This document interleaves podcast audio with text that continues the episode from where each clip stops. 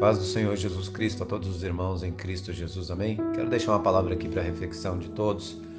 Estava aqui dentro do meu lar nessa tarde e o Senhor ele falou ao meu coração. E eu quero compartilhar com os irmãos aqui o Salmo de número 30 e o número 5, amém? Porque preste atenção. Porque a sua ira dura só um momento e no seu favor está a vida. O choro pode durar uma noite mas a alegria vem pela manhã. Amém? Então, independente de qualquer coisa que nós estejamos vivendo ou passando, nós temos a plena certeza que o choro pode durar uma noite, mas a alegria vem pela manhã cedo.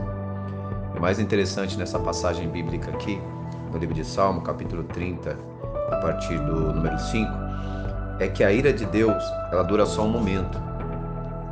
E e o engraçado e mais importante aqui também na palavra do Senhor é que o seu favor está a vida. Amém? Então, às vezes a gente pensa que Deus nos abandonou, que Deus tem prazer em ver o nosso sofrimento de maneira nenhuma.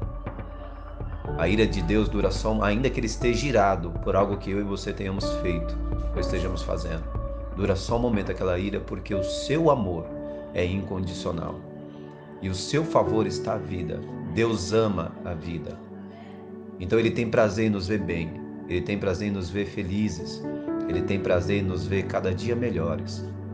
Então creia nessa mensagem, que o choro dura uma noite, mas a alegria vem pelo amanhecer.